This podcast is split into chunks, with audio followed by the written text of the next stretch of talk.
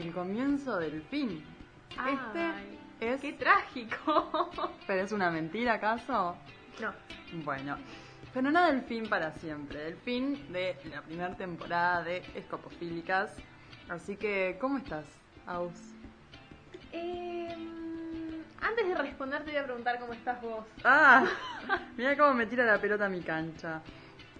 Yo bien, la verdad. Eh, nada, contenta igual de estar haciendo este último episodio. Triste, no lo voy a mentir, porque es como que no, no estaba psicológicamente preparada para estar cerrando la temporada tan pronto. Pero muy feliz de que, de que, bueno, de que llegamos al capítulo número 30 y de que se vienen ideas y cosas tremendas. Es pila, ¿eh? Mm. Es un montón. Bueno, no, y yo en realidad eh, quise responder luego porque ta, estoy bien también, pero estoy un poco nostálgica por esto de estar Mm. terminando. Y creo que ese estado pega muy bien con la temática de hoy. Mm. Mirá cómo te une los temas, así, ta, ta, ta. Y esto va a seguir en la segunda temporada. Va. Esto no se va a ningún lado, de las cosas que no cambian. Claro. Conectar lo inconectable. No, pero sí, eh, es como ese gustito de, como vos decías, el comienzo del fin. Y bueno, nada, fue re lindo, aprendimos un montón. Eh, como ya les dijimos por redes, mil gracias por todo el amor que nos dieron la primera temporada, por haber escuchado todo, 30 episodios de nuestras voces. Eh, tremendo, todos los mensajes que nos mandan, nos encanta cuando interactúan con nosotras, está de más, así que ta, vamos a ver si podemos seguir mejorando para que también ustedes lo disfruten más, ¿no? Totalmente. Ahora que dijiste eso, ¿no? De 30 capítulos, o sea, es- esta gente, los oyentes, tienen más de 60 horas escuchadas de nuestras voces. Es un montón. Gracias, porque es un montón. Es pila. O sea, escuchar estas dos voces, tácate, tácate, tácate, todas las semanas, te la regalo.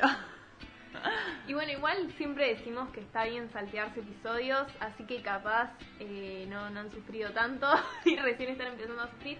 Pero, Pero- mientras salga la segunda, eh, cuando nos extrañen, saben que tienen el resto de los episodios de la primera para repetir o si alguno les quedó para atrás, para escucharlo en Tienen algún momento. tiempo de sobra, aparte. Claro, nos podemos ir un tiempo sin que sufran. Ah, literalmente. Pero bueno, como decía Agus, entonces hoy tenemos para cerrar un tema lindo, especial, que nos gusta a las dos, que es la niñez.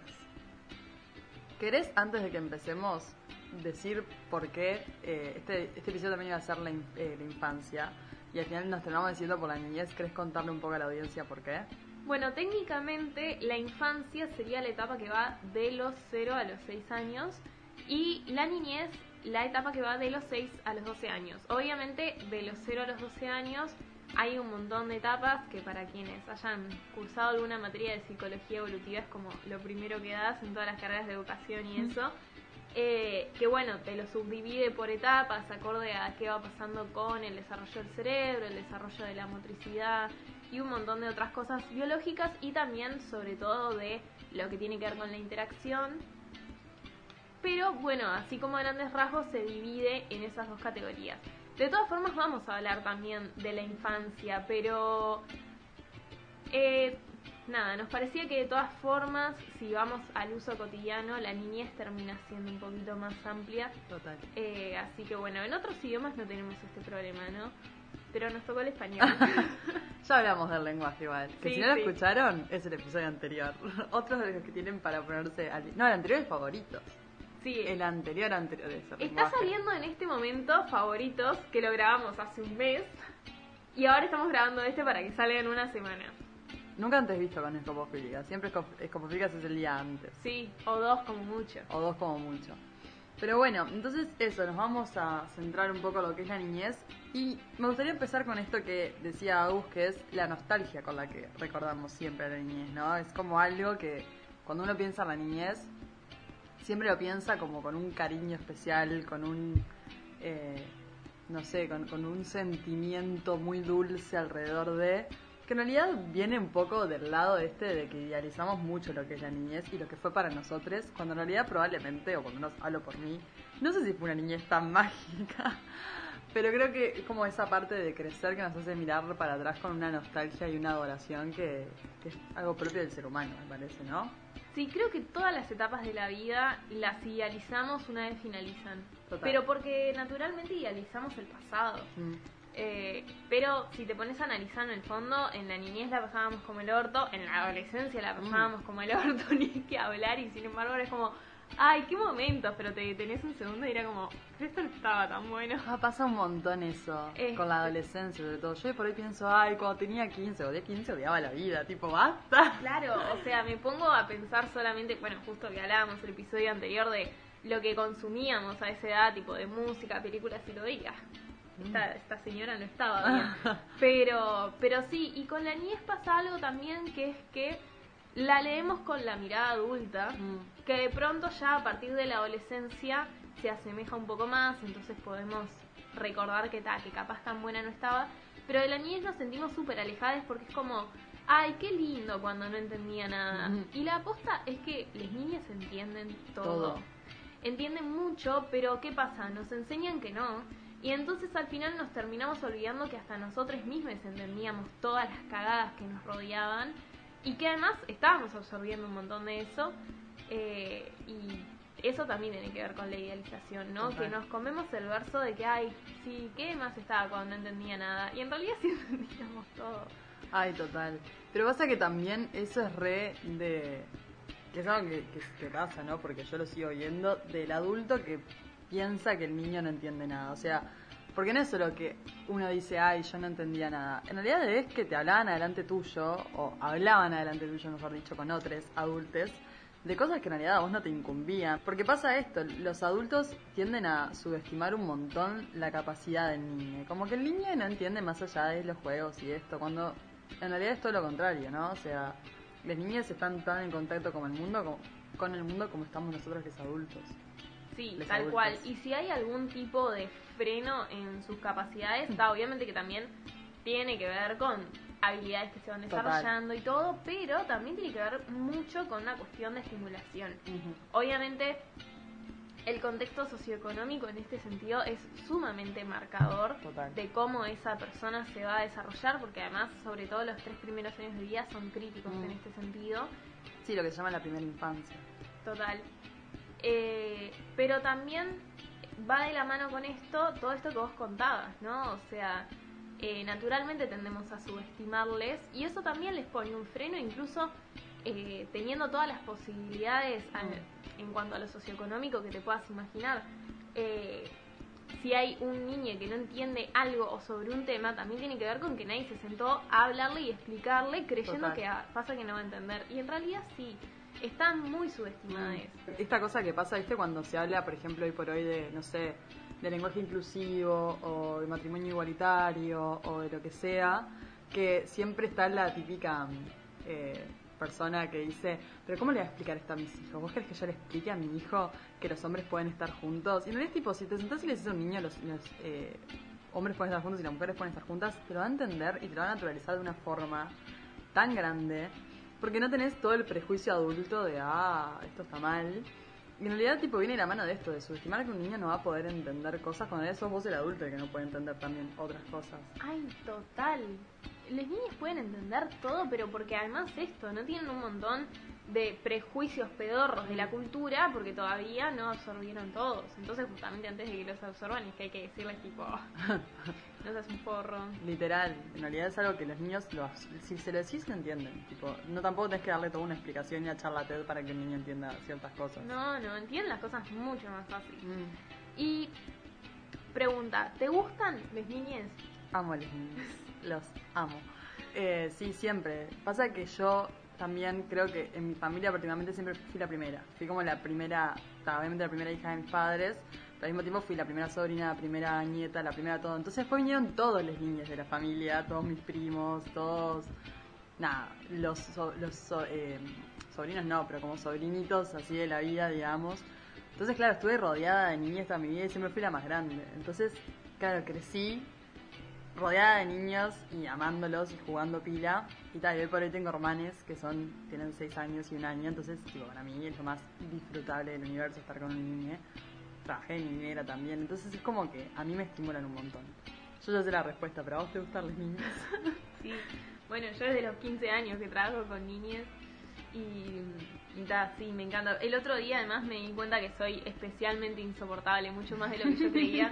Estaba sentada en la rambla con un amigo tomando mate y cada niño o niña que pasaba era como, ¡ay, mira qué lindo! Había uno que venía en monopatina a toda velocidad, era tipo, mira lo que está haciendo, yo como re- Como si fuera mi amo, hijo, ¿entendés? amo.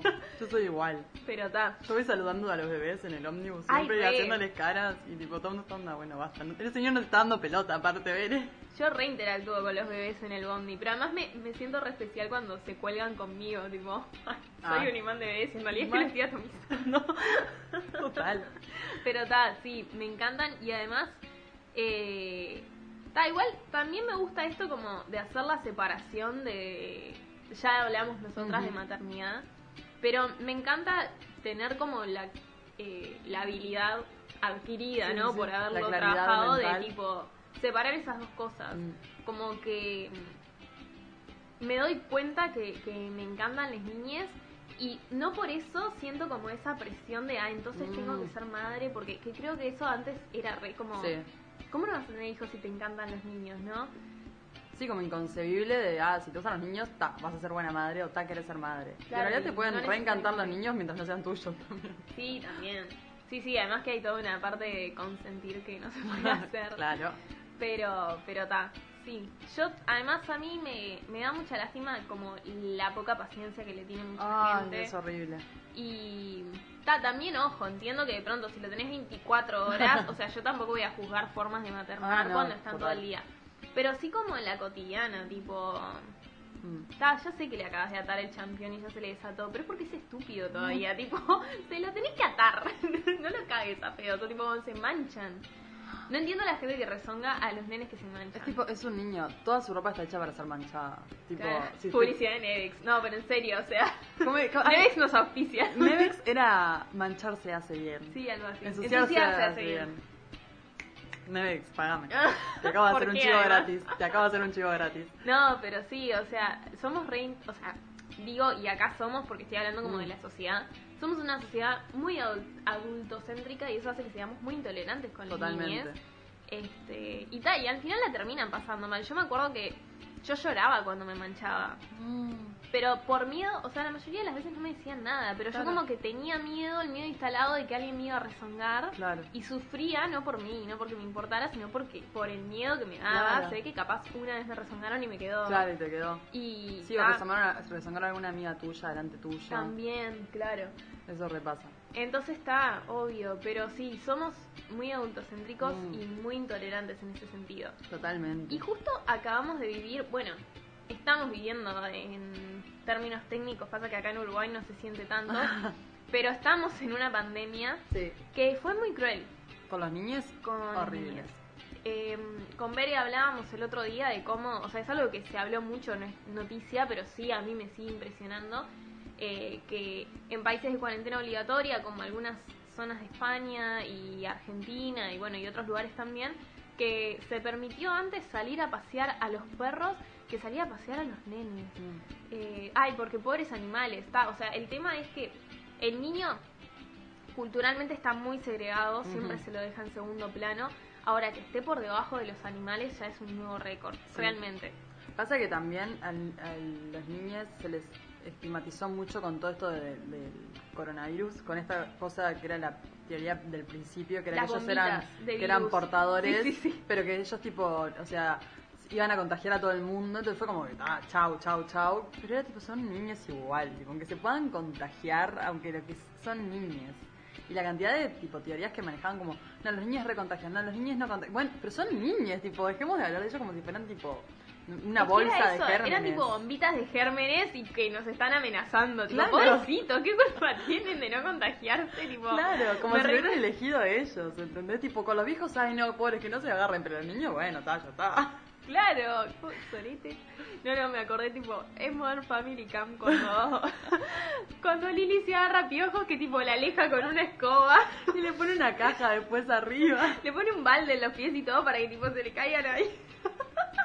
Hijo de puta. encanta, me encanta. Bueno, está, pero en el fondo todos somos cam. Sí, obvio. Este, Bueno, pero igual pasa mucho también con los niños esta cosa de, por ejemplo, cuando hacían... A mí, yo nunca tuve varicela, por ejemplo, tipo, nunca en mi vida. ay, no digas eso dos veces. que No, sí, ya sé, me la voy a agarrar ahora y me voy a morir. Pero, porque aparte, tipo, típico, te dicen de agarrar adulto te moriste. Bueno, Ay. dale, gracias. Qué consuelo de la vida. Pero esas fiestas que hacían, tipo, no sé si las siguen haciendo, pero cuando yo era niña, la verdad que hacían fiestas de varicela, donde llevan, tipo, Yo creí que eso era algo yankee. no.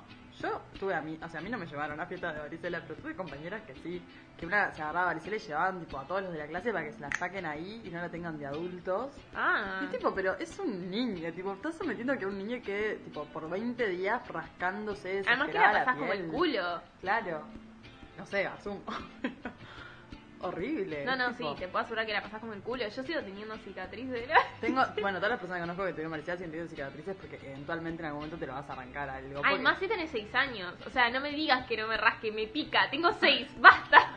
Si me pica, me rasco, punto. Tipo, Claro. no, hay- no, no va a ¿Qué me pedís más que razone eso? Entonces es como horrible. Y bueno, ni hablar, esto, yo que digo que tengo un hermano de 6 años, empezó primero de escuela y lo que fue tipo la expectativa que tenían las maestras de cómo tenían que rendir niños que estaban encerrados todo el día con sus dos padres, tipo conectándose a Zoom, haciendo no sé cuántos deberes por día, es como, o sea, estás exigiéndole un montón a una personita que recién está entendiendo lo que es tipo la escuela, porque está en primero.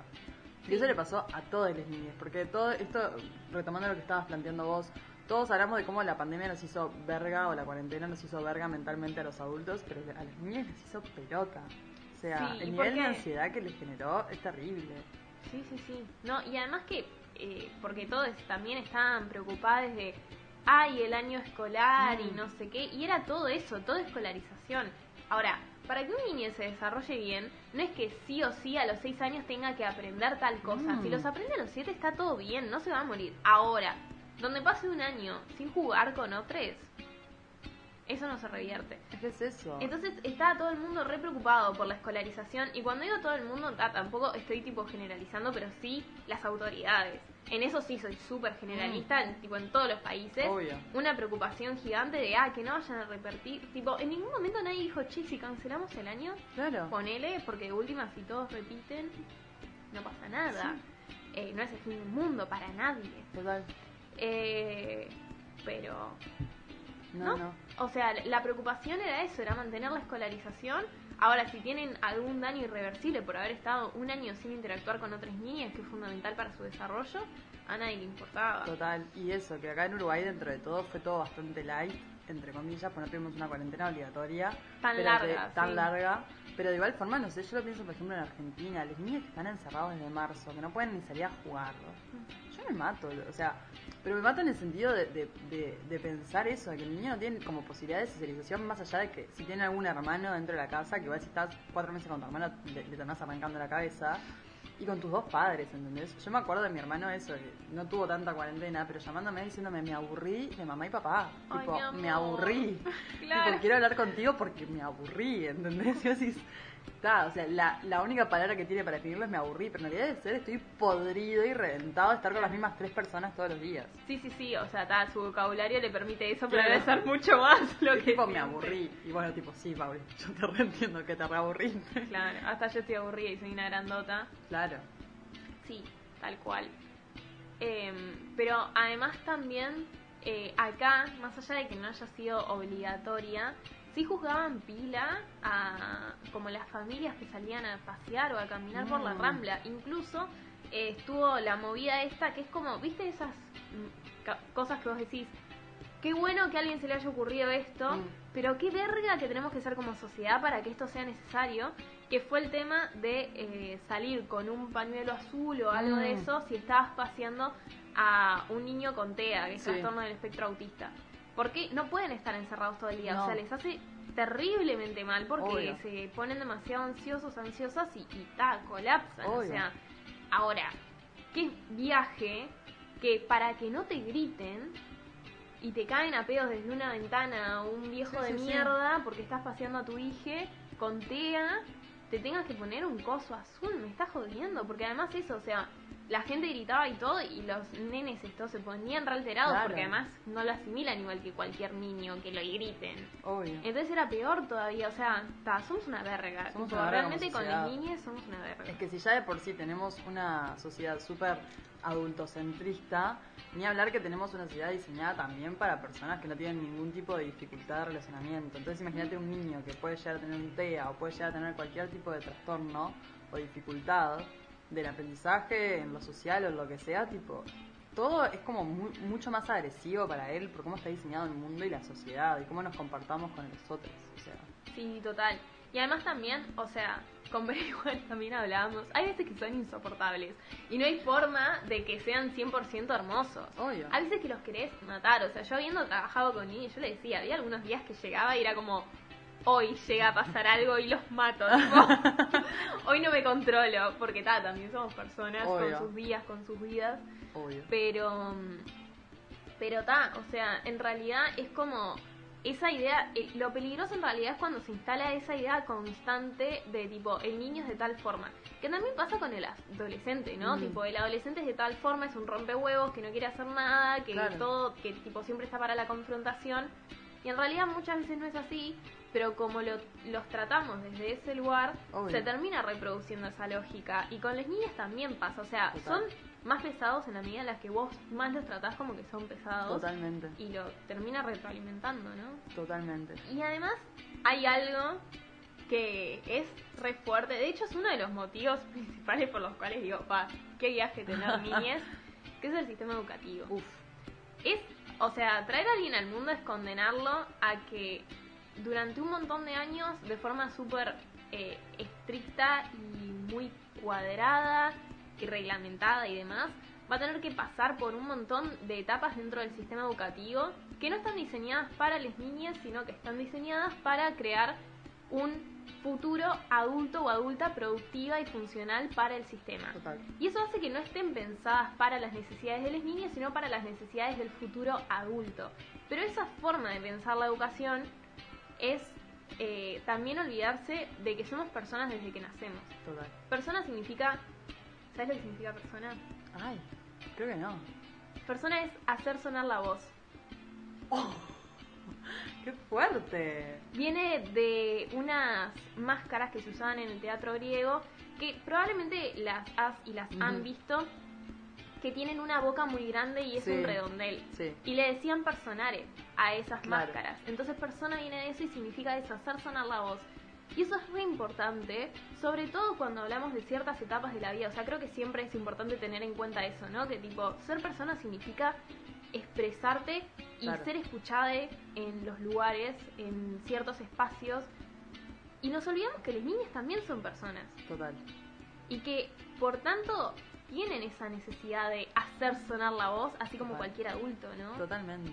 Es que también es eso, en esta cosa de, de hacer creer, o sea, o de tratar a las niñas como que no entienden nada, también trae como consecuencia que lo que las niñas tienen para decir, que en general es un montón y que en general es súper válido, queda también como pasado a un costado. Tipo, ay, no te puede estar pasando nada muy importante, pues sos un niño y no tenés grandes desafíos en la vida. ¿Querés hablar de cosas importantes? Yo estuve lavando, cocinando, trabajando. Tipo, como que estamos en ese chip. Y en realidad, capaz que un niño te viene a decir, no sé, ¿Sabías que el cielo es azul? Y es tipo, sí, ya sé, mi amor, pero para vos es una sorpresa. Entonces, tipo, como que, sí, nada, ya sé. En realidad, tipo, te re olvidás que lo que le, está- le están diciendo es re válido. O esto, estoy aburrido. Capaz que decís, bueno, sos un niño, jugá. Y en realidad, capaz que es tipo un montón de otras cosas. O incluso capaz un berrinche. Sí, total. Es una cosa re importante que está pasando, está, no sé, trazando una angustia, una frustración, un montón de cosas. Y la manera que tiene de, hacerte saber es esa. Entonces es como que el, también al niño se le trata como que, bueno, vos no tenés mucho para decir. Cuando en realidad todo lo que dicen es súper válido porque es lo que están atravesando en ese momento. Obviamente puedes tener un- el labor de educar y de decir, bueno, esto así no lo hacemos, lo hacemos de esta forma, bueno, ¿verdad? ¿Qué te pasa? Pero en general pasa esto de que yo lo veo mucho con padres, que el niño hace un berrinche y tipo, ta, basta. Mm. En realidad es tipo, sentate con el niño y preguntale, bueno, cuando quieras calmarte, cuando estés más tranquilo, cuando larga todo lo que tenés y después hablamos, ¿no? De, obviamente, como decías vos, no estoy con un niño 24 horas, capaz que llega un momento que tipo, ta, basta. Claro. Pero, Pero cuando sos así todo el tiempo. todo el tiempo es como muy preocupante, pero es como, bueno, dale, también entender por qué tu niño está llorando todo el tiempo, ¿no? Sí, obvio. Si te parece, podemos pasar al primer audio que teníamos Dale. preparado para hoy. Eh, Y que es el único. que es el único, no sé si es el primero, pero que habla un poquito sobre este tema de la educación en los niños. premios. Aquellos niños que no les van bien en los exámenes, eh, se les llama la atención. Cuatro. En muchos casos ni siquiera son tenidos en cuenta. Todo el mundo habla de paz, pero nadie educa para la paz. La gente educa para la competencia y la competencia es el principio de cualquier guerra. En teoría, todas las leyes de educación nos hablan de objetivos de desarrollo humano profundos, valores humanos, cooperación, comunidad, solidaridad, igualdad, libertad, paz, felicidad, y se llenan de palabras hermosas. La realidad es que la estructura básica del sistema promueve justamente los valores opuestos. La competencia, el individualismo, la discriminación, el condicionamiento, la violencia emocional, el materialismo. Cualquier idea que se promueve desde el discurso es incoherente con lo que la estructura sostiene. A ver, a pesar de que la escuela teoriza y discute sobre principios y valores, los discute como contenidos. Si yo vengo de un paradigma fragmentado, donde a mí lo que me interesa es enseñar historia, yo voy a ver cuánto de historia sabe este sujeto después de que yo le hablé de historia y le hice leer un libro de historia. Y para mí ese sujeto terminó. No tiene más nada que ver conmigo. Si ese sujeto sufre o no, viene de buena familia o no, tiene plata o no. Es decir, para el maestro tradicional lo más fácil es seguir haciendo lo que ha hecho durante muchos años, ¿Usted quiere ser un mediocre toda su vida? o lo que ha aprendido por tradición. Usted ya no es más un nenito de segundo grado. Entonces el enseñar se convierte simplemente en un proceso de reproducción simbólica. No quiero que huele una mosca. Bueno, muy bien. Esto es una parte de un documental que se llama La educación prohibida. Eh, es, es un documental que yo vi a los 18 años y me voló la cabeza. Eh, capaz que ahora son cosas como mucho más obvias, pero a través de un montón de investigaciones que hacen en Latinoamérica y España, eh, hablan de, de esto, de, de la crisis de la educación, pero no la famosa crisis de la educación de la que todos los políticos siempre hablan, que es, ay, hay muchos repetidores. No, es que el sistema es una verga, o sea, saquemos la cabeza de que la crisis de la educación es cuántos repiten Sí, sí, o sí. cuántos no saben sumar o cuántos... No, o sea, la crisis es que eh, el sistema es una cagada. Para mí, o sea, yo además esta en esta época escuchaba mucho Pink Floyd, o Ah. sea, sigo escuchando, pero en esta fue como cuando, viste, cuando descubrís Sí, sí, algo que sí. es como, wow, y entre esto y Another Brick in the Wall, era como, hay que romper con todo. Es que quiero que sepas cuando estábamos preparando este episodio que yo en un momento te iba a decir, hay que poner a Nada Rick in the Wall. Y después fue tipo, ay, siento que ya no tenemos música. me encanta, igual me encanta que la hayas pensado.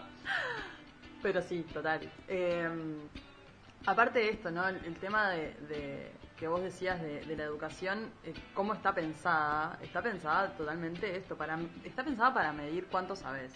No está pensada en ningún momento para formarte como ser humano, no está pensada en ningún momento para enseñarte cosas de la vida cotidiana. Pobres, la pasan como el orto, seamos más buenos, ¿está? Sí, por favor, un poco más consciente. Tipo, si se les cae un helado, no se rían. Por más que sea gracioso. Ay, qué horrible, yo rehago eso igual.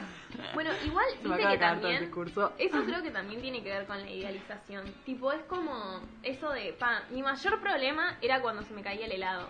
Pero si vos te pones a pensar un segundo en lo mal que nos poníamos cuando se nos caía un helado, ahí cuando te das cuenta que la pasábamos como el orto igual. O sea, Claro. nos parecen problemas boludos desde la perspectiva adulta.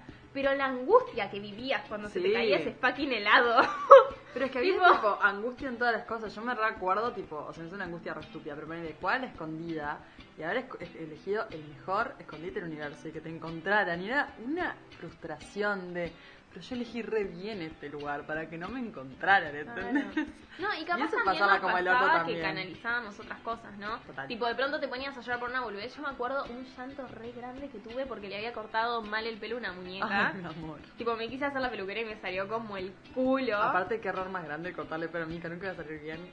Y nunca le iba a volver a crecer. Una esperaba que lo viera crecer. Es que yo nunca le cortaba el pelo a las muñecas, pero esta era tipo una, no sé, cuando McDonald's daba unos regalos. Ah, ah. Y fue tipo, ta, o sea, me vino con el pelo enredado en las puntas y dije, se lo corto. Ay, amor. No, no, no, qué amargura que tenía. Pero yo calculo que también debe ser que de pronto se canalizan otras cosas por ahí. Entonces también es por eso a veces no hay que que subestimar tanto la angustia porque puede ser que venga de otras cosas y le está canalizando a través de algo más tangible y que se puede ver porque las cosas abstractas también te angustian de niñez, pero no podés entender. Porque no tenés las herramientas todavía para entender que eso es algo abstracto. O sea, Claro. imagínate que si ahora de adultos a veces nos angustian cosas y no sabemos dónde viene esa angustia, cuando Ay, sos niña. La importancia que tiene atravesar ciertos procesos que, eh, bueno, a ver, como decíamos antes, las etapas de la infancia y la niñez están subdivididas y tienen que ver eh, con el descubrimiento de uno y el otro. O sea, hay to- toda una pata de... A ver, dentro de la psicología evolutiva vos tenés como distintas características que van desarrollándose, ¿no? Y una de esas características que van desarrollándose es la noción de vos mismo Claro. y del otro como un ente separado tuyo.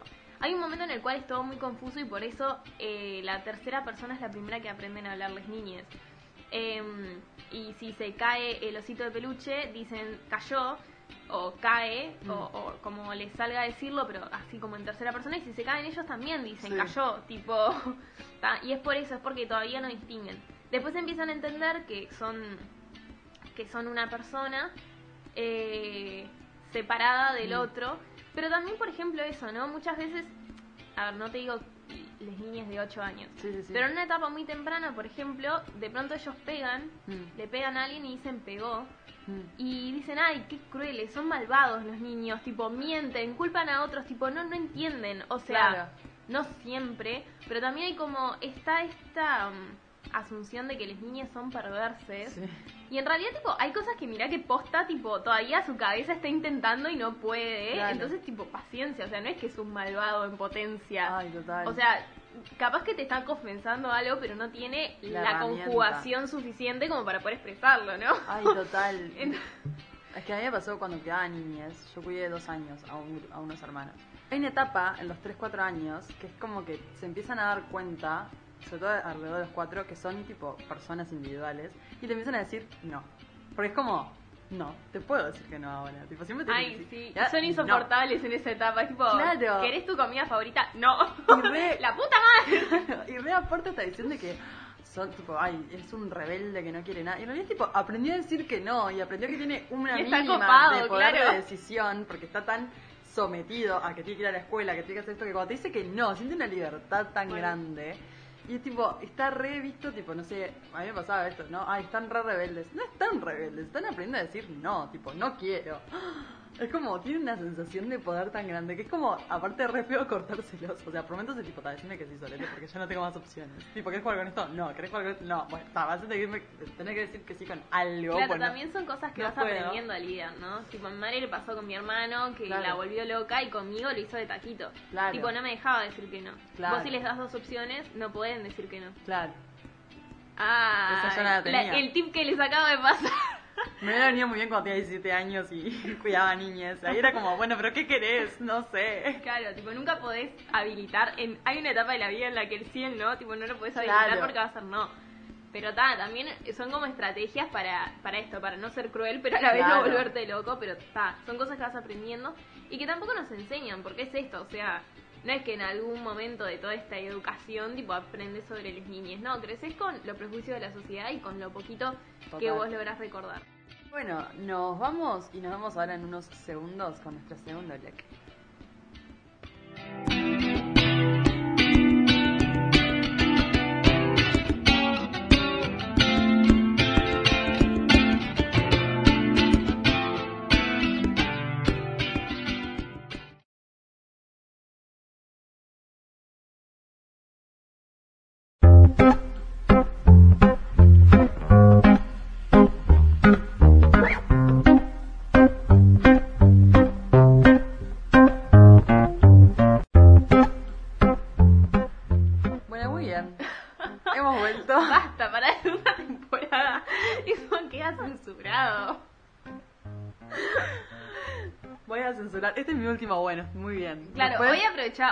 Todo lo que pueda. Bueno, muy bien, bueno, muy bien, bueno, muy bien. Entonces, empezamos este segundo bloque con una película que yo vi cuando tenía 17 años y me dejó el corazón, tipo, en el subsuelo.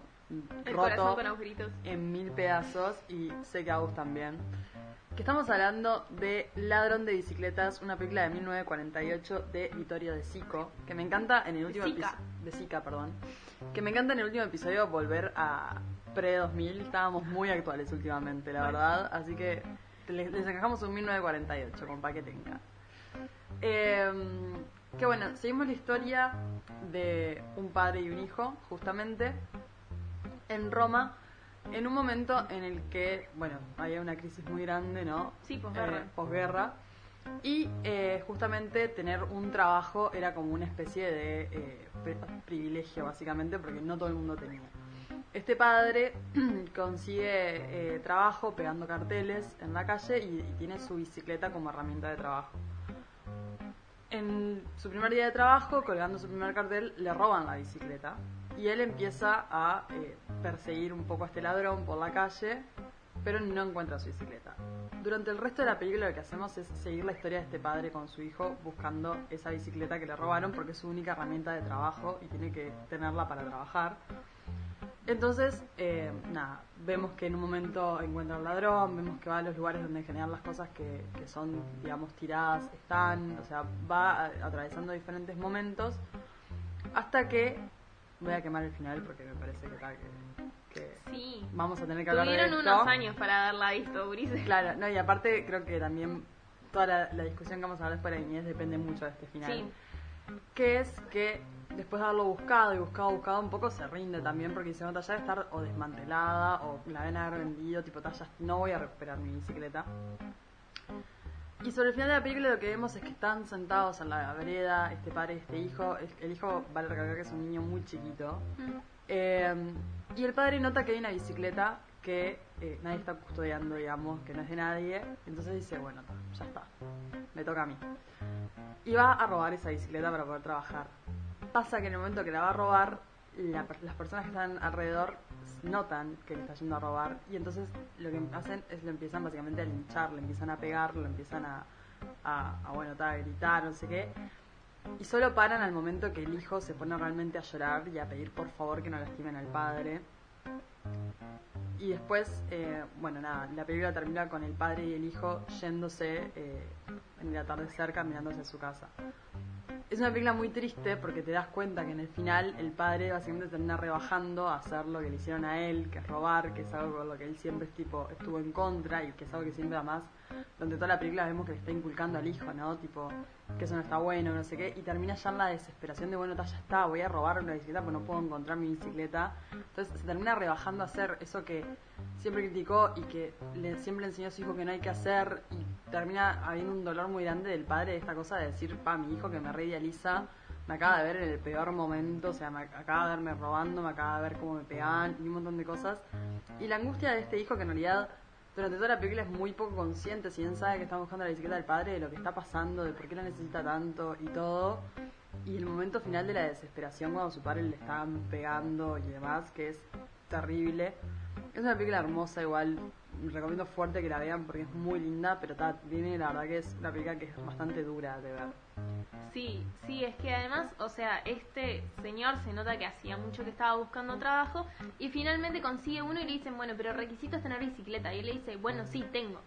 Llega a la casa y le cuenta a la esposa que consiguió trabajo y dice, pero tengo que comprar una bicicleta. Y la esposa es tipo, no tenemos un peso. Y, y, y, ta, y está medio como, bueno, entonces digo que no, no sé. Y ta, y al final lo que hace la esposa decide arrendar sus sábanas, eh, o sea, que las que necesitaban, tipo un montón de cosas para así sacar la plata para comprar la bicicleta. Entonces, que se la hayan robado también tenía toda esa carga. O sea, su familia está también eh, viviendo de forma más incómoda y apretados y todo para poder eh, tener esa plata para la bicicleta. Es más, si mal no recuerdo, era una bicicleta que él mismo ya había arrendado y cambian los objetos por esa. Entonces está, o sea, tiene también un montón de carga de lo que me costó conseguir esto. Total. Eh, que obviamente el niño es ajeno a eso. Pero creo que la escena final que vos mencionabas es súper importante, sobre todo porque se rompe algo que es fundamental en la niñez, que es la idealización de los padres. Total. Sobre todo, eh, creo que sucede de, del niño varón al padre. Mm, Es gigante. sí. Eh, entonces, claro, también es el momento en el que se le cae su ídolo y obviamente no puede como hacer todo el proceso de por qué está tomando esta decisión tan fuerte que va en contra de todo lo que le dijo. Entonces es realmente una ruptura re fuerte y una ruptura forzada que debería darse en otra etapa de la vida y de repente se le está dando de forma muy temprana. Eh, entonces también es por eso. Y además tenían un vínculo muy especial, ¿no? Lo vemos llevándolo a la escuela, en, en el asiento de la bici y todo. Em, Sí, la bicicleta también era un poco parte de ese vínculo de ellos Sí, dos. total. O sea, no era solo la bicicleta para trabajar, sino que los, los unía en la cotidianidad también.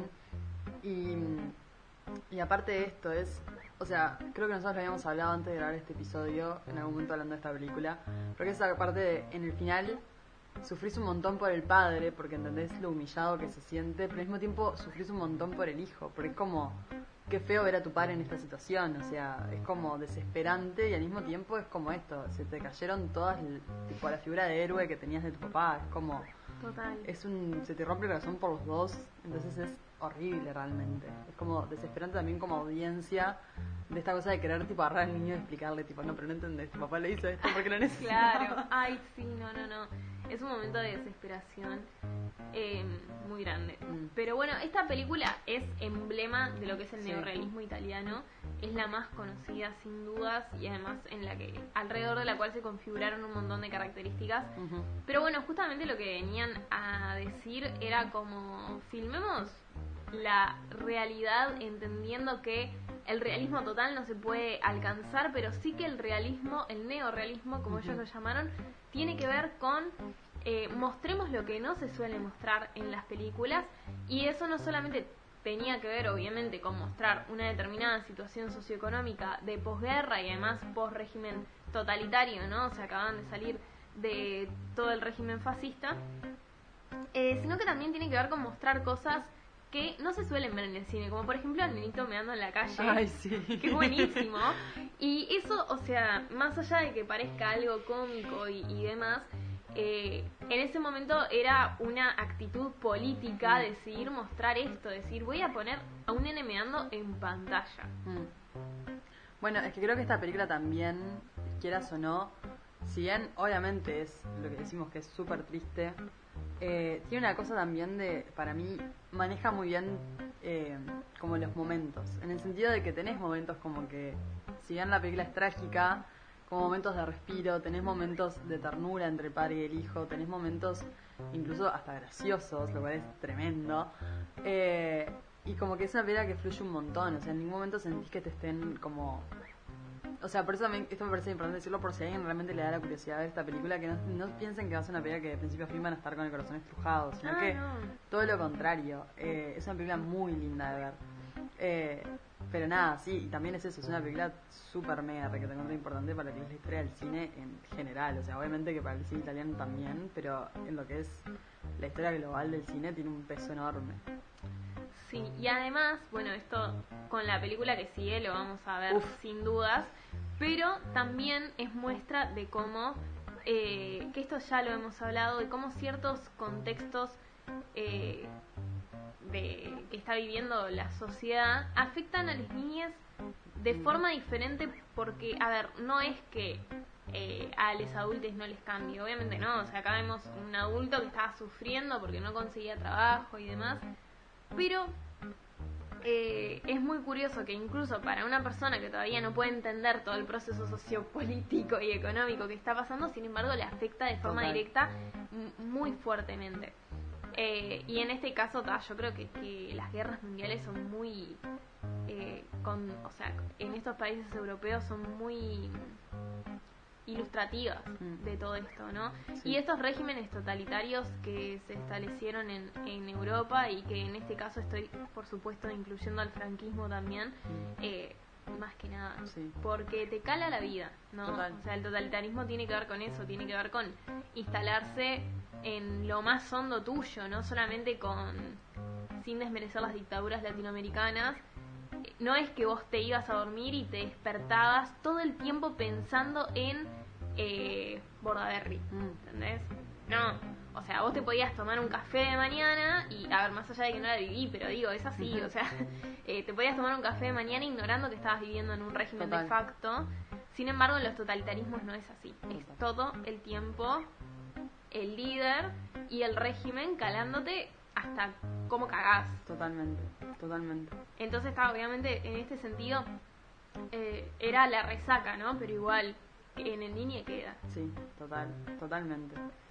Este, y bueno, ya que la mencionaste, si te parece, pasamos a la siguiente película, que si hablamos aparte de películas emblemas del cine, creo que es una infaltable. Y estamos hablando de La infancia de Iván, una película de 1962 de Tarkovsky, eh, que ya hemos hablado de Tarkovsky en el podcast. Y esta es la primera película de Tarkovsky, aparte. Es su primera película. Em, donde, bueno, a grandes rasgos eh, voy a contar un poco lo que es el argumento, pero no voy a entrar en detalles porque es un montón, ya entraremos. Eh, seguimos justamente la, eh, la infancia de Iván, iba a decir.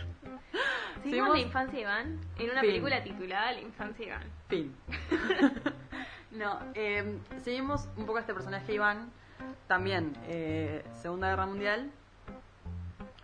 Es un niño a los cuales eh, sus padres mueren, son asesinados en realidad, y él logra escapar y es adoptado por el Ejército Rojo. eh, obviamente estamos hablando de una película rusa, ¿no? Y un poco lo que él empieza a hacer es ser utilizado Como espía. como sí. espía, porque al ser un niño, justamente aparte de que nadie sospecha de él, hay ciertas misiones que por su tamaño y demás, eh, nada, eh, le permiten llevar ciertas misiones con bastante éxito. A mí eh, es una película en lo personal que me parece hermosa, siento que tipo la visión de Tarkovsky está tipo súper metida, pero para mí es re importante hablar en esta película de los sueños, que creo que son un gran escape para lo que es eh, justamente la infancia de este niño. Y que con todo eran terribles. Eran más pesadillas que otra cosa. Él estaba constantemente, de forma simbólica, no literal, reviviendo el, el asesinato de sus padres, sobre todo de su madre. Eh, y no es que en ningún momento nos enteramos exactamente cómo fue asesinada, porque esto es muy simbólico, es que de pronto vuela una pluma o que él cae en un pozo y ve a la madre desde abajo. Es como, ta, es esto, eh, todo muy metafórico, pero queda claro, sí, por supuesto, que fue asesinada de forma muy cruel y frente a él seguro. Eh, entonces, sí, me parece que es, es muy fuerte pensar como escapatoria los sueños si consideramos lo pesadillesco que son Sí. y que con todo no llegaban a, y- al nivel de pesadilla que había sido lo que había vivido posta, ¿no? Claro, bueno, es que creo que ahí hay un contraste muy grande ya desde la fotografía y desde lo que son las escenas, entre lo que son los sueños y, y lo que es la realidad, digamos. Eh, de hecho, la, la película empieza con un sueño de él, o sea, empezamos en un sueño de él, y para mí algo que es súper fuerte, eh, creo que seguimos cuatro o cinco sueños a lo largo de la película, no son muchos, pero para mí el principio de la película es súper fuerte, porque bueno, empieza en esta en esta en este sueño donde aparece la madre y hay una está está como rodeado de naturaleza y hay como una cosa muy linda muy angelical en lo que es la fotografía la cara de él que está como súper sana súper linda y de repente cuando se despierta que se despierta de forma brusca ya el alrededor es como súper negro eh, es, vale aclarar que es una película blanco y negro aparte Sí, pero igual el nivel de oscuridad Por es eso. completamente distinto, sí. Y la cara de él está muy demacrada ya. Entonces, ver a un niño demacrado en el cine para mí tiene una fuerza que es tremenda, porque en general no estamos tan acostumbrados. El niño, justamente esto que hablamos del primer bloque, de representar la inocencia, representar lo que es un poco la nostalgia, siempre está como caracterizado con una cierta dulzura. Entonces, ver a un niño tan demacrado como está él en esta película es como muy fuerte y sobre todo que sea seguido de verlo bien, digamos. Eh, pero nada, creo que en esto que hablábamos del ladrón de bicicletas, el contexto a él claramente lo está calando de la forma más personal. De hecho, esta película, eh, Tarkovsky admite que él puso mucho de su vida personal en el personaje de Iván, porque a él le pasó de perder a su madre y demás. Eh, pero claro, el, el tener a un niño con una presencia tan fuerte y todavía tan eh, demacrada en un contexto político y social tan fuerte, es como que, nada, tiene dentro de lo poético que es Tarkovsky en su cine, tiene una fuerza muy, no sé, una presencia muy fuerte. Sí, sí, sí, además que las niñas en las guerras son utilizadas de la forma más cruel Mm. posible porque es esto, no, no levantan sospechas, son chiquites y, o sea, en cuanto a tamaño y eso Mm. sirve para determinadas misiones o como quieran llamarle. Entonces sí, o sea, eh, nada, desde los enfermes que les ponen bombas hasta esta forma de utilización eh, que de pronto no será, no veíamos como un trato cruento hacia él, pero sí claramente no era la vida de un niño, ¿no? Eh, era eso, ¿no? ¿no? no tenía que ver con que ay, le pegaban, lo maltrataban, no, que perfectamente podría haber sido así, Sí, sí, sí. Eh, sino que era eso, era, ah, esto no, no, no es niñez. Es que en realidad creo que es un niño en un mundo y una realidad de adultos. y Pero eso- comportándose como adulto también, Claro. claro. Eh, y por eso creo que los sueños también son tan significativos, porque creo que es el único lugar donde se permite ser niño, incluso aunque eh, sea bastante pesadillesco el, el contexto del sueño. Claro. Sí, total. ¿Querés pasar a la siguiente película? ¡Ay, qué emoción! He logrado que veré mirara finalmente Verano 1993 de Carla Simón, una película de 2017 que yo amo. ¿Cómo pasamos del 62 al 2017? Es Nadie sabe y está completamente injustificado, pero ignoren eso, ¿está? Lo que no quiero ignorar es tu opinión sobre la película, Veré. Bueno, la verdad quiero decir que me gustó muchísimo. Esta película la habíamos hablado varias veces en relación a otras películas. Como que siempre eh, en conversaciones cuando planteábamos ciertos temas, vos traías un poco a colación esta película. ¡Ay, No, que la amo! no tanto como propuesta, pero sí como, ta, pero me hace recordar a esto, o esto me hizo recordar a esto. La verdad, fue una película que me pareció dura de ver por momentos, pero al mismo tiempo, eh, no sé, siento que me gustó mucho. Bueno, justamente el personaje principal, Frida, que es una niña eh, de 6 años, si no me equivoco, eh, es, o sea, lo que es esa actriz, yo le quiero dar tipo un abrazo, porque es como, hay que actuarse lo que se actuó ella. Eh, ¿Querés contarnos un poco igual de qué es la película? sin intenciones de quemar el final, eh, no sé si lo aclaramos, es una película española. Eh, y bueno, eh, es una niña que pierde a ambos padres por una enfermedad. Al principio no sabemos exactamente cuál. Y eh, la adoptan sus tíos, que ya tienen otra Ujú. nenita más Sí. chica, que tendrá unos 3, Ana. 4 años. Ana. Eh, fue linda. Mal. Eh, sí, y en realidad eh, nuestra personaje principal, Frida, tiene ya unos 7, 8, anda por ahí, ¿no? Eh, y bueno, obviamente eh, la vemos haciendo todo este proceso de asimilación Mm. de la muerte de sus padres. El proceso de duelo en un niño es completamente distinto al de un adulto. ¿Por qué? Porque la muerte no tiene toda la carga simbólica, cultural que le ponemos de adultos. Total. Eh, de niño no, no entendemos, no, no, no vamos ya con todo eso que la cultura nos dice que es terrible, que qué horrible, que el velatorio, que no sé qué, que lloremos. No. Entonces muchas veces lo que pasa eh, es que el niño se da cuenta mucho después de lo que pasó. Sí. El niño no entiende el concepto de muerte. El niño lo que entiende es que empiezan a pasar los meses y no ve más a esa persona y un día, de la nada, le cae la ficha De que no lo va a ver más. de que no la va a ver más. ¿Por qué? Porque además incluso el concepto de nunca más Mm. también es un concepto adulto. Sí. Porque hay que tener una noción de, del De tiempo futuro. y de futuro que, que no tenés de niño. Porque es muy cultural también. Es una, bueno, nosotros hemos hablado de cómo conseguimos culturalmente el tiempo. Y es eso, o sea, Y el niño además es muy del presente, es tipo, hoy tengo que hacer esto, hoy hice esto. Está. O sea, para un niño incluso tipo, no sé, hace una semana, hace un mes, hace cuatro meses, es ayer. Y es lo mismo. El próximo fin de semana, la semana que viene es mañana. O sea, es como que literal se rigen por el hoy, ayer y mañana. Total. No tienen como mucho más que eso. Entonces hay un proceso que, eh, nada, está, está brillantemente registrado. Mm.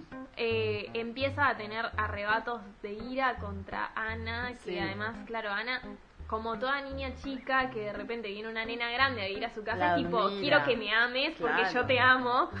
Y se, y se reabusa de eso, Sí. la otra. Sí. Pero también está canalizando a través de ese destrato hacia Ana un montón de, de cosas. Sí, y creo que aparte, o sea, algo que hablábamos de, de la infancia de, de Iván entra en esta película que es el mundo de adultos diseñado para adultos y una niña tratando de lidiar con todo eso. O sea, hay un Y los montón... adultos de esta película, qué ganas de sopapearlos. Menos mm, tipo los que hacen de Mm, padres sí, sí, sí, nuevos, sí, sí. o sea, sus Sí, tíos. tíos. Eh, nada. Mm. O sea, vamos a ir descubriendo que en realidad lo que tenían los padres de, de Frida era SIDA. Mm. Lo descubrimos como al, al- la mitad de la película. Y es terrible, todo la gente se le aleja. En un momento sí, ella está sí, jugando con otra nena a las escondidas, finalmente, porque le recontra costaba interactuar. Y finalmente está jugando con otras nenas a las escondidas, no sé qué, se cae, se lastima la rodilla. Y una de las madres agarra a otra nena y le dice: Alejate de ahí. Mm. Señora, qué ganas de estamparla contra la pared. Em, Sí, el estigma adulto eh, llevado a una niña acaba. Pero aparte de eso, por eso también digo del mundo adulto con una infancia, es todos los conceptos, estigmas y demás extrapolados a un niño que no tiene, una niña en realidad en este caso, que no tiene culpa de nada y que aparte no entiende. O sea, como que se borra por momentos con los adultos la línea de la empatía de, pa, esta es una niña que perdió a sus padres. Es como, nadie entiende el proceso que está haciendo ella. Y es re duro. Imagínate si para nosotros la muerte es dura, para un- una niña la muerte de sus padres. Es como, Sí, total. Y encima que le cambie toda la vida.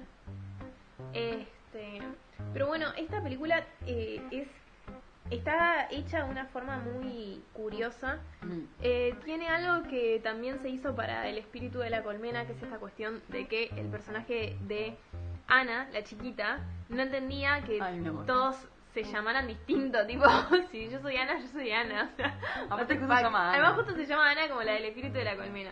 Y tenía este mismo problema, ¿no? Tipo, si yo me llamo Ana, no me digas otro nombre. O Claro. tipo, ¿por qué le voy a decir a tal persona otro nombre tanto? Y dijeron, bueno, entonces saben que todos los actores tipo, van a conservar su nombre real para su Claro. personaje, porque si no, esto se, va a la concha. no, no va a salir esta película. Este, pero además de eso, o sea, de que realmente está en todo sentido, no solo narrativamente, sino en la forma de filmarla, está muy adaptada a la realidad de que son niñas. Sí. Entonces tiene un formato muy documental. De hecho, estuvo en Doc Montevideo y fue ahí cuando yo la, la descubrí. Fui a ver un documental y de repente vi esto. Y yo era como, ¿pero por qué me dijeron que vine a ver un documental? ¿Qué está pasando? Y, mm, y claro, y en realidad era por esto, era porque muchas de las escenas que están filmadas son documentales. Claro. Les decían tipo, bueno, tomen esto y jueguen. Claro. Y la filmaban horas y horas y horas y después recortaban. Claro. Eh, Qué laburo igual. Sí, sí, sí, sí. Te la regalo. Eh, y además eh, tu- hubo mucho trabajo detrás como de, de conocerse el vínculo que tenían entre eh, Frida y la que hace de su tía, que es como su nueva mamá ahora. Eh, es tremendo, o sea, está muy trabajado ese vínculo, Claro. las tenían mucho rato. Pasa que lo juntas. necesitas si vas a hacer una. O sea, si tenés que marcar ese vínculo en pantalla con una niña, tenés que hacer que esa niña entre confianza. Porque Total. el adulto puede rehacerlo. Pero esa niña tiene que confiar plen- plenamente.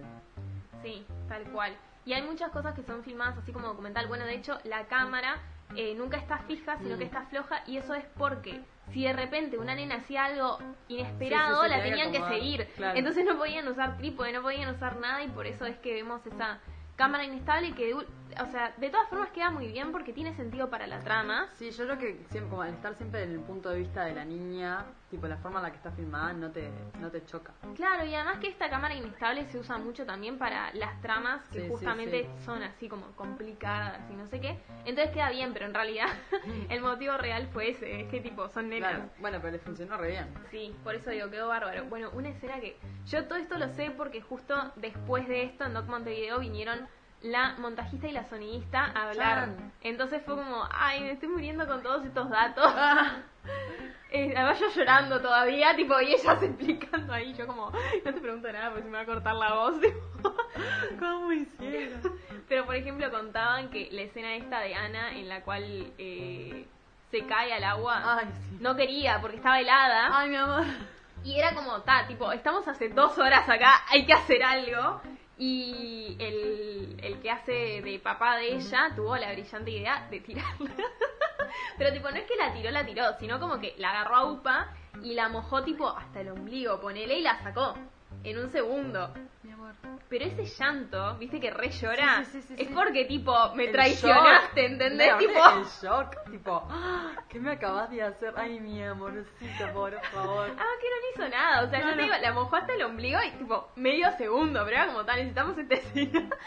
y entonces, eh, cuando la está secando, el tipo, el que hace de papá, le está como eh, corriendo todo el tiempo porque le lloraba a la cámara. Y era como, no, no mires a la cámara, tipo, yo te seco. tipo, le estaba cagando todo. Está hermoso. Pero me encanta esto de que era como todo. Obviamente a las 5 minutos estaba jugando y se había olvidado lo que había pasado. Pero, pero como todo un, un set muy preparado para Claro. trabajar con niñas, que eso no, No suele pasa, pasar. no o sea, pasa. para nada. No, salado. Eh, en el mundo de, sobre todo de la actuación, la poca paciencia que hay. O sea, ya de por sí un set es una cosa súper caótica y tenés que lidiar con cada personalidad en, no sé, producción y asistencia de dirección y todos los roles que decís ufa, ya como adulto. Pero cuando tenés que trabajar con niñas, la poca paciencia que hay para las niñas, tipo, como, yo necesito esta toma. Bueno, está, sí, pero es un niño, tipo, podemos tener a consideración esto, tipo. Entonces está, claramente este set y esta película te das cuenta que está trabajada para que las niñas puedan estar muy tranquilas haciendo lo suyo, ¿no? Pero no es la norma. No, no, no es para nada frecuente. Bueno, ni que hablar en el mundo de la publicidad, que es Ah, un horror, tipo, igual, nada, vomitaste porque te tuvimos 8 horas en la calecita. Bueno, te limpiamos y seguiste en la sí, calecita. obvio. Literal, te retocamos el maquillaje y seguís. Claro, este, pero en el mundo del cine también, capaz que no tan extremo, pero sí pasa muchas veces que eh, los horarios y un montón de, de cosas están planificadas en base a qué es más útil para el rodaje y es como, está, pero Sigue siendo tipo, hay un niño acá, tipo, que ni siquiera entiende el concepto de trabajo, o sea, le copa. Claro. Entendemos que le siga copando y que no se frustre porque la pasó como el culo, Claro. gracias. O podemos tener una persona que esté encargada del niño. Es que eso para mí es fundamental. Yo no puedo creer, o sea, tengas plata o no, de alguna forma, tenés que tener a alguien que esté solo para los niños. Porque yo he visto tipo asistente de dirección dirigiendo a niños como di- dirige a un actor profesional. Y, no tipo- entienden un sorete. Y cuando ese niño no Sí. está actuando aparte, tipo, alguien que se tiene que quedar con ellos, o por lo menos alguien que le explique antes y después cómo actuar en esa escena, porque a veces el asistente de dirección no tiene ni la mínima, ni de coach de actores siquiera, menos va a tener como un trato con niños, o sea, por favor. No, no, claro, pero además, tipo, los tenés que tener. O sea, el niño no está una hora comiendo. No. Comió cinco minutos y después quiere jugar. Y Claro. tiene que tener a alguien con quien jugar. Literal. Entonces está. Sí, sí, obvio, es re importante eso. Y da, eso también hace. O sea, más allá de que la película en sí misma me encanta, me Mm. encanta eh, como ejemplo de cómo hay que hacer las cosas, Claro. te juro. Literal. Literal. Es un ejemplo. La verdad me gustó muchísimo. Y bueno, para cerrar este... ¡Ay, así Dios! como le estos dijimos, saltos. Así como le dijimos, no puedo creer que saltemos del 62 al 2017, ahora volvemos al 2015, pero con algo que nada que ver. Pero siento que si hablábamos de niñez teníamos que hablar de esta película. ¡Qué es hermosa! Y estamos hablando de Intensamente o Inside Out, una película del 2015 de ¡Amo! Pete Doctor. eh, en el que, bueno, seguimos. Es una historia animada, por para los que no sepan, es de Disney, claramente. En las que seguimos. Creí que era de Pixar. Ah, bueno, pero Disney y Pixar. ¡Ay, Lo mismo. ahora es todo lo mismo! Claro. Soy vieja, chiques, perdón. O sea, Pixar es de Disney. así Claro, que sí, sí, sí. Es lo mismo. Eh, donde, bueno, seguimos la historia de Riley. A Raúl le acaban de caer los años. ya, ya no soy una niña, perdón. No, ninguna de nosotras. Bienvenida. Por eso estamos hablando de la niñez, porque ya no lo somos. Eh, qué bajo en este último episodio. Bueno, donde seguimos la historia de Riley, eh, que es una niña de 11 años que eh, justamente está terminando como su etapa un poco de niña y eh, tiene una vida con sus padres y, sus amigas y todo, eh, que va, nosotros en el primer de la película seguimos como toda, desde que nace hasta que va creciendo, y este, a los 11 años se tiene que mudar a San Francisco con los padres. Durante la película nosotros lo que seguimos es, bueno, justamente, estamos desde que nace, entonces cuando nace su primera emoción es alegría, que es uno de los personajes del centro de control. El centro de control es eh, justamente su cabeza. ¡Tan falopa! No, no, es hermoso. Y después van apareciendo, a medida que va creciendo, las otras emociones. Entonces tenemos a alegría, tenemos a tristeza, tenemos a enojo, tenemos a miedo y tenemos a asco. O una cosa así. Sería como disgust en inglés, así que yo le pongo asco, Sí, pero sí, no sé si sí. se llama así. Solamente tiene un nombre más lindo la traducción en español. Eh, y bueno, nada, lo que vamos viendo es en este proceso que ella va haciendo de eh, cambiar de escuela, cambiar de amigas, que cambiar de casa y un montón de cosas, cómo ella se va enfrentando a la realidad, que es como básicamente estos personajes empiezan a tratar de hacer que ella lidie con cada emoción. Es hermoso. Lo que termina pasando en la película es que justamente eh, tristeza, un poco que se empieza a descontrolar, y ella tiene como sus eh, pensamientos centrales que son como esos recuerdos que son tipo intocables, que le van a quedar toda la vida. Entonces, en un momento, Tristeza hace, se manda una eh, y terminan Tristeza y Alegría perdiéndose en lo que es la cabeza de Riley. Y tienen que volver al centro de control, porque hasta que no vuelvan, los que están a cargo son asco, miedo y enojo. Entonces, Todo mal. Nada, vemos todo ese proceso, se empiezan a encontrar un poco con lo que es un amigo imaginario que tenía Riley de niña, después van entrando al lugar de los sueños, van entrando al subconsciente, o sea, van pasando por un montón de etapas, eh, pero está buenísimo porque en realidad es toda una metáfora para contarte cómo va adoleciendo esa niña de, de 11 años a los 12. Y me parece que hay una escena para mí que es clave y que es muy buena, que es cuando están en la mesa los padres y ella, y vas entrando a las cabezas de los tres. Es hermoso ver cómo tipo piensa el padre o cómo se manejan las emociones del padre, lo mismo con la madre, lo mismo con ella. Bueno, Eh, incluso han hecho sketches extras. Sí. El tipo el padre conociendo al nuevo novio de Rey. Es buenísimo. Bueno, el final de la película va pasando por diferentes personajes que vas conociendo. Eh, de hecho, en el final de la película, obviamente, van a volver alegría y tristeza y las islas de personalidad que tenía, que era un poco el hockey, los amigos, la familia, se van transformando y van siendo nuevas islas de personalidad. Y vemos un poco cómo hace todo el proceso ella, eh, para que todo vuelva a estar bien, porque... ¿eh? Y mm, bueno, el centro de emociones, de- el centro de control de emociones se vuelve como mucho más grande porque ahora se pueden mezclar las emociones, ya no es todo solo alegría o solo tristeza, sino que empiezan a, ver como emociones mezcladas. Claro. O sea, pasan pila de cosas, pero bueno, al final también de la película hay una escena muy graciosa que es que ella tipo se choca con un pibito y entonces a la cabeza del pibito están todos tipo, una chica, una chica, y todos tipo entrando tipo en Estaban pánico. tipo jugando y de repente era como, ¿qué? Y empiezan tipo, ¿cómo se le hablan a él? Y yo tipo, bueno, no. Eh, nada, la verdad que es una película para mí que, o sea, es re linda para entender un poco cómo funciona la cabeza de las niñas, un poco de cierta forma. Obviamente que todo es re metafórico y es re falopa y es re película de Disney, pero es re linda igual al mismo tiempo. Sí, a mí me gusta, o sea, una crítica que he escuchado mucho es como, ay, es re simplista, es re, simplifica pila la psiquis de las personas. Es una Tipo, y Disney. sí, boludo, porque la tiene que ver alguien de 5 años y entender lo que por ahí está pasando, tipo, ¿qué, Igual ¿qué le van a poner? ¿Reminiscencia? No. Tipo, no, o sea, ta, alegría, tristeza, enojo, ta.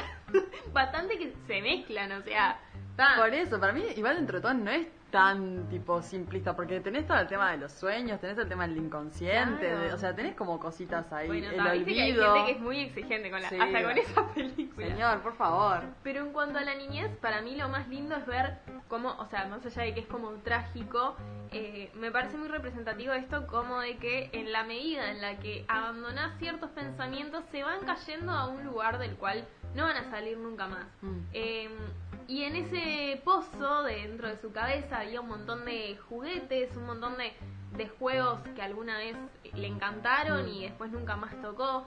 Eh, personajes imaginarios también, esta Sí. cuestión de los amigos imaginarios. Es, claro, eso es lo que está represente y que van quedando en el olvido y van quedando como en un pozo. eh, que es como triste, ¿no? Lo del Mm. pozo, pero al mismo tiempo también es tipo, ta, también eso es lo que te permite crecer, que haya cosas que también vayas dejando atrás, es parte. Total. Em, y sí, también esto de que, bueno, cuando, cuando se van las las emociones opuestas, ¿no? Eh, cómo todo se empieza a destruir, tipo, necesitamos sentir también como cosas opuestas eh, y también necesitamos de la tristeza, que es también como un poco el mensaje de la Sí. película, eh, porque está obvio, al ser una película de Disney tiene un mensaje, Obvio.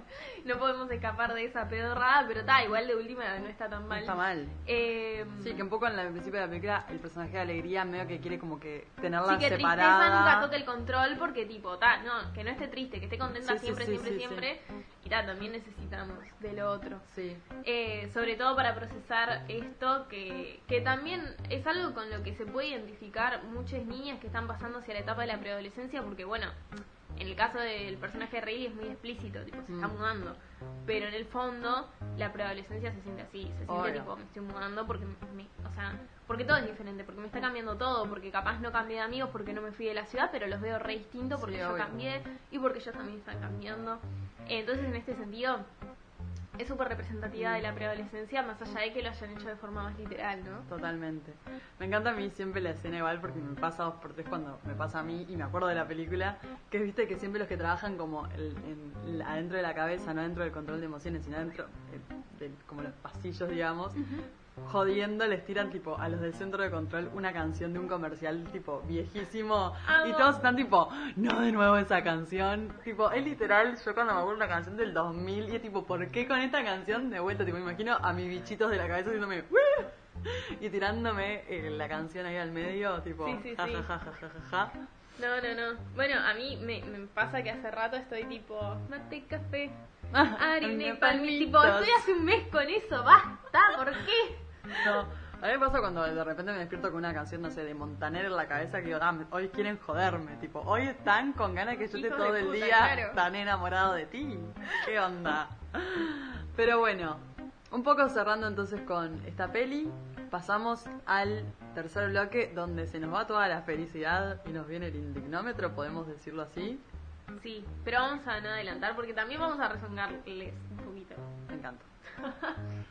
ya apagaban. Chao. No, quédense, quédense, quédense.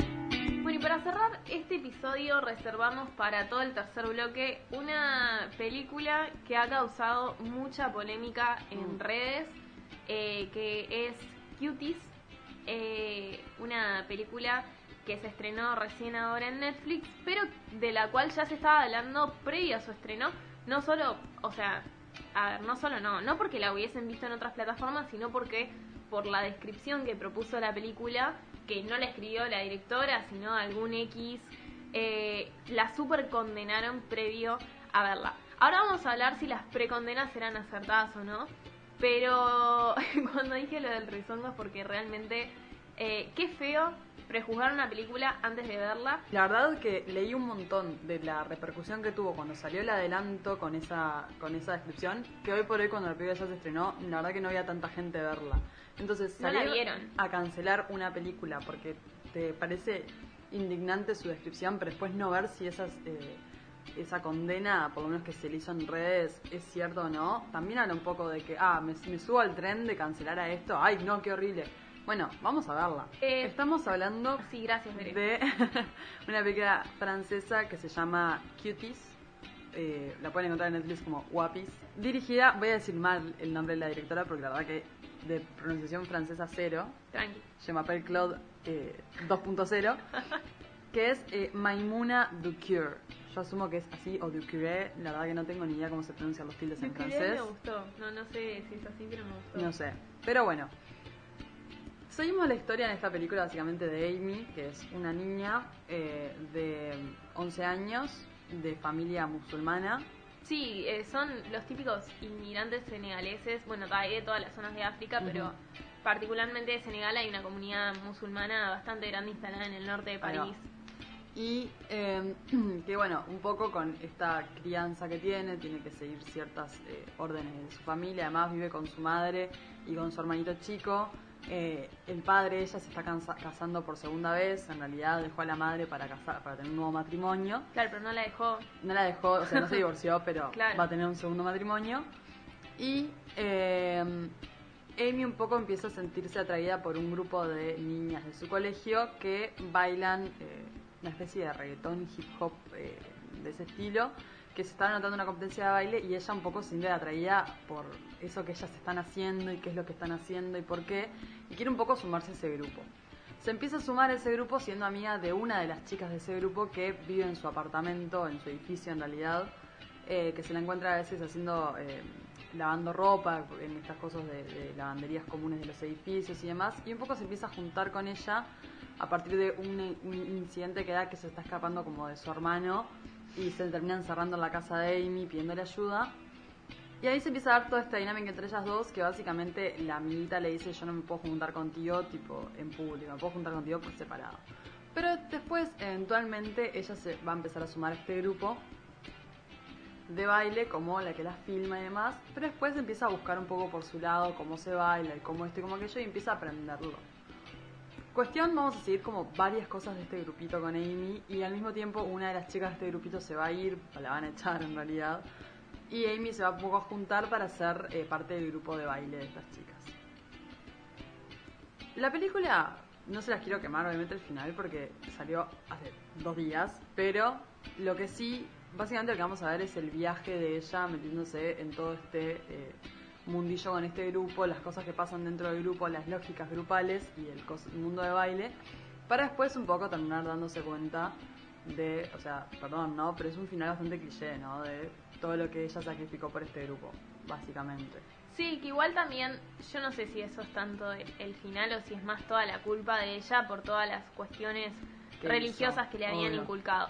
A ver, obviamente se trata de eh, un concurso de baile en el cual las gurisas bailan lo que está de moda. Lo que está de moda hoy es eh, una forma de bailar muy sensual. Obvio.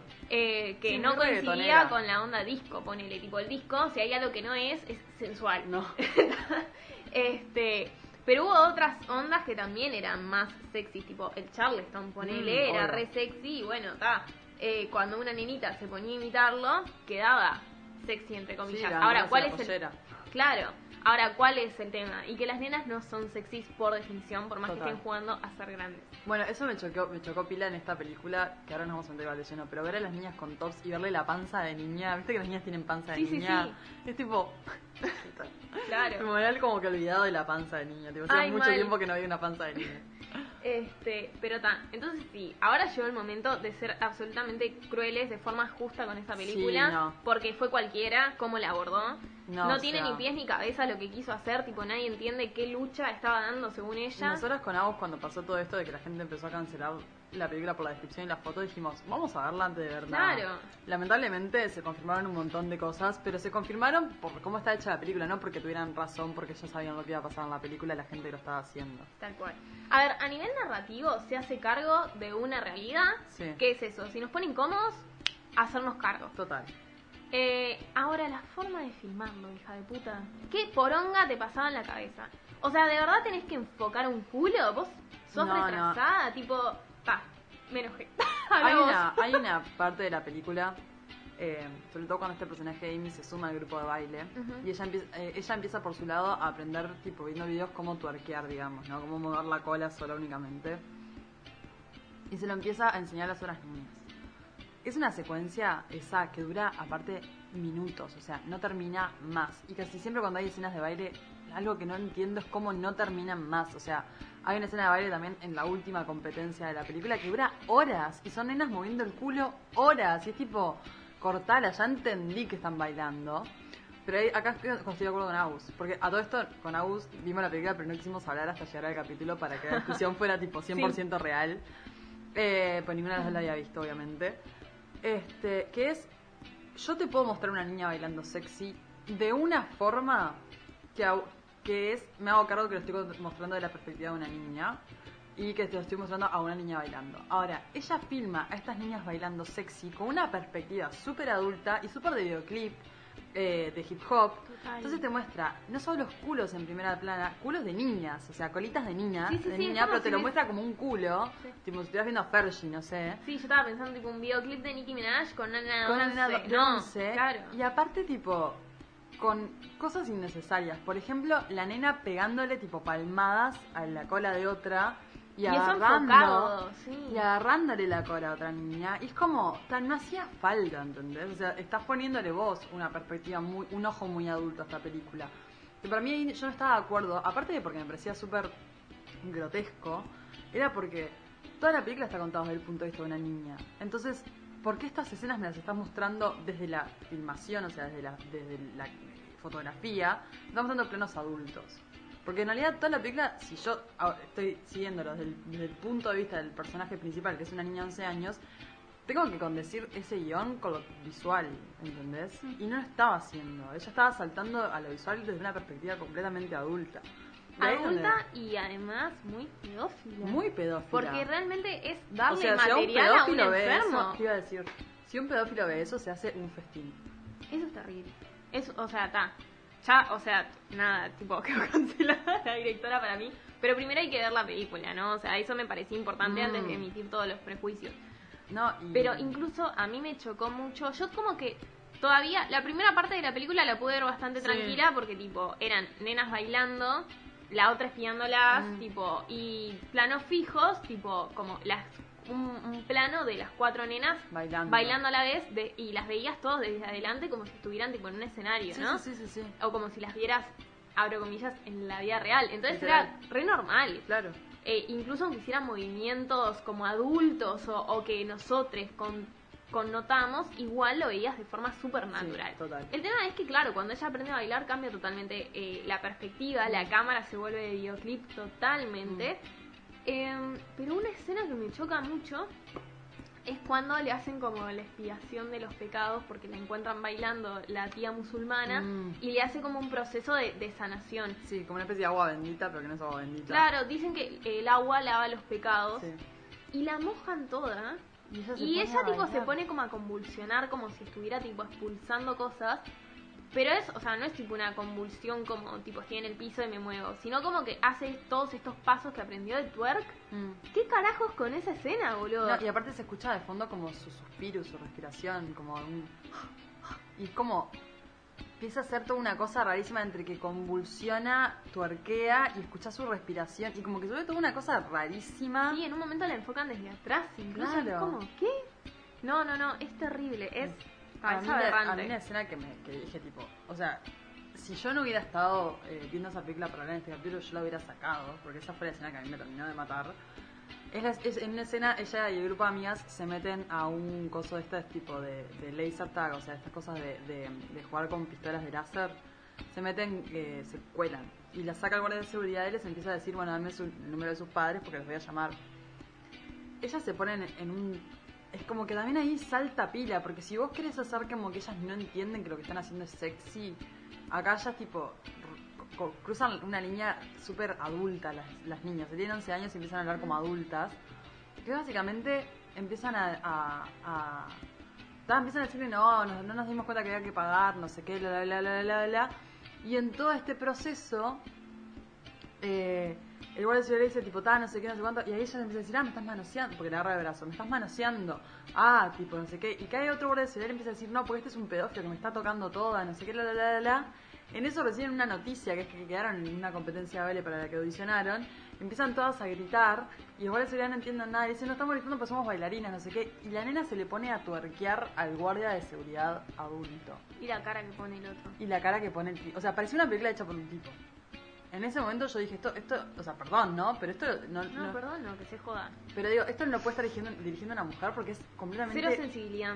Claro, es ofensivo. No, y además también ella había dicho que sí, que había estado trabajando, que habían estado entrevistando niñas Mm. para poder hacer la película y que quería dar una perspectiva crítica y no sé qué.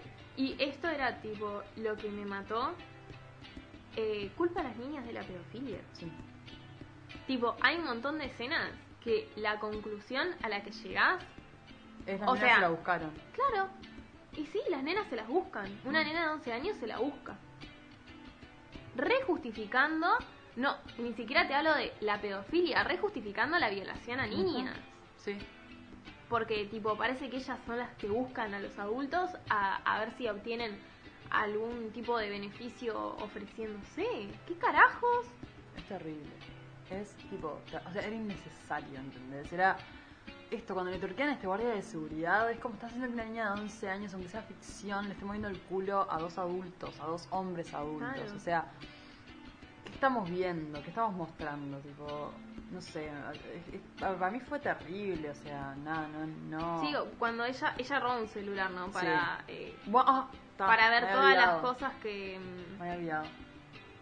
Para aprender de baile, roba un celular, entonces ahí es donde pone todos los videos y que empieza a aprender.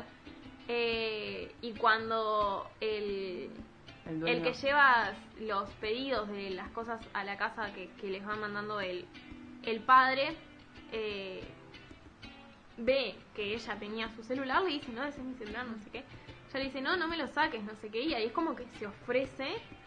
Y es el otro el que la empuja y la aparta. Sí, sí, sí.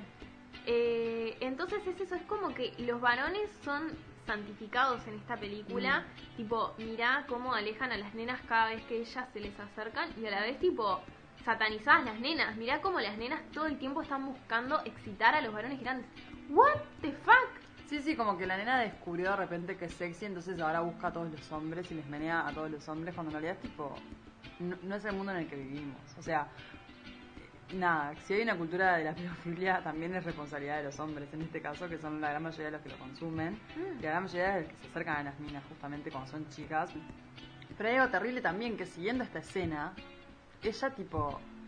¿Qué pasa? Tuvo, una, tuvo un encontronazo con otra y estaba vestida toda sexy, le bajaron los pantalones y tenía una bombacha como muy de niña. Entonces, para redimirse como, como adulta, se saca una foto con el celular de su tipo, de su, nada, de su parte íntima, o sea, de su, de su Sí, de su vagina. vagina, asumimos que sí porque incluso se ve como que se baja la bombacha, o Se sea, baja la bombacha todo. y se, y se muestra tipo y la sube a sus redes. Sí, antes de devolver el celular. ¿Por qué? Nadie sabe. Por- porque no tiene justificación en realidad esa, esa escena. Yo, la verdad, cuando dijo quiero dar una perspectiva crítica, ¿qué, qué, qué pasa? ¿Quiere justificar la pedofilia? O sea, si crítica es que básicamente la, la abuelita tiene la culpa de todo, la viste. Pero la Sí, a ver, ta- también están, existe lo que se conoce como pedófilos unidos. Mm, Tan, sí, sí, si tu perspectiva crítica es tipo sumarte a eso, bueno, está, está bien, lo lograste. Sos una verga, ¿no? literalmente me pareció una película re nociva. me No puedo creer que Netflix haya financiado eso. O sea, está a ver, eh, tampoco eh, es que diga que todo lo que hace Netflix es buenísimo, ¿no? Pero, Pero nunca cayó en esas cosas. Por lo menos hasta ahora no había caído en esas cosas. Y financió esta mierda. Sí, la verdad que, eh, o sea, como decía vos al principio, es obvio que nosotros tenemos una percepción re adulta y re sexual de un montón de cosas que no lo son. Pero esta película tipo, te hace sentir mal todo el tiempo y no porque te estés poniendo en el lugar incómodo de sexualizar menores, sino porque está sexualizando a menores. Constantemente. Sí, no es porque te interpele, sino porque te obliga.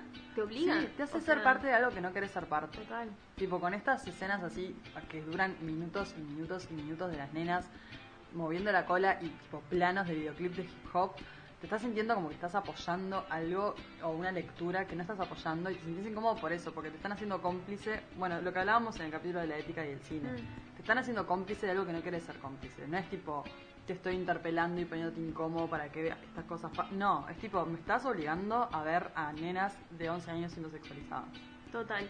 Y bueno, siempre es, a ver, es como un, un dilema para quienes comunicamos, está más allá de que tenemos un podcast que no es tipo el más escuchado del Uruguay ni nada, pero da igual tenemos, o sea, estamos teniendo una llegada significativa y, y eso hace que sintamos como una cierta responsabilidad acerca de qué decir.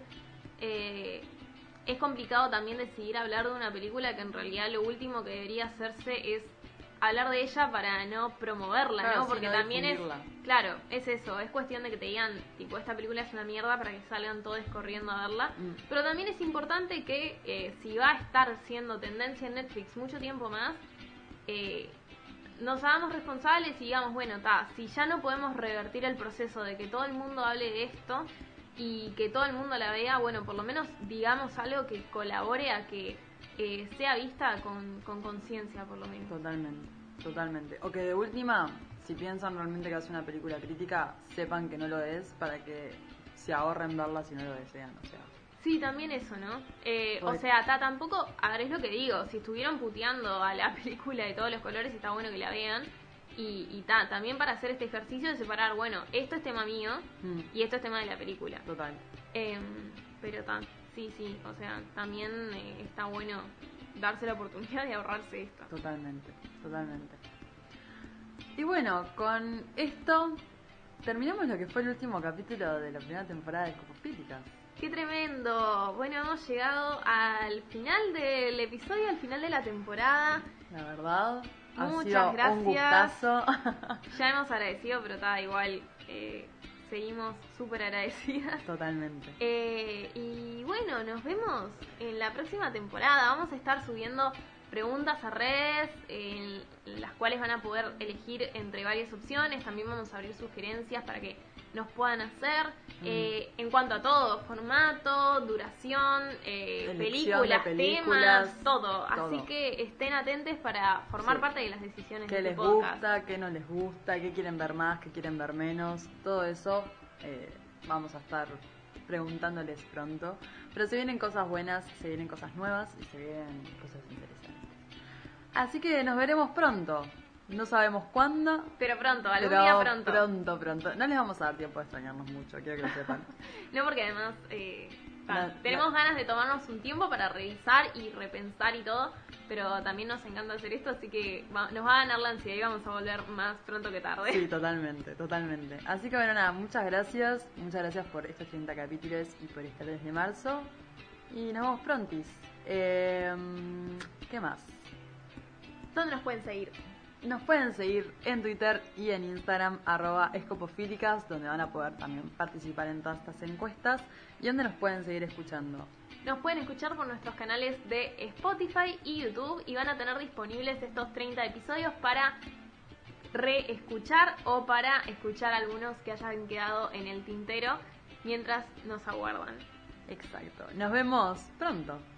Nos vemos. Muchas gracias por escucharnos.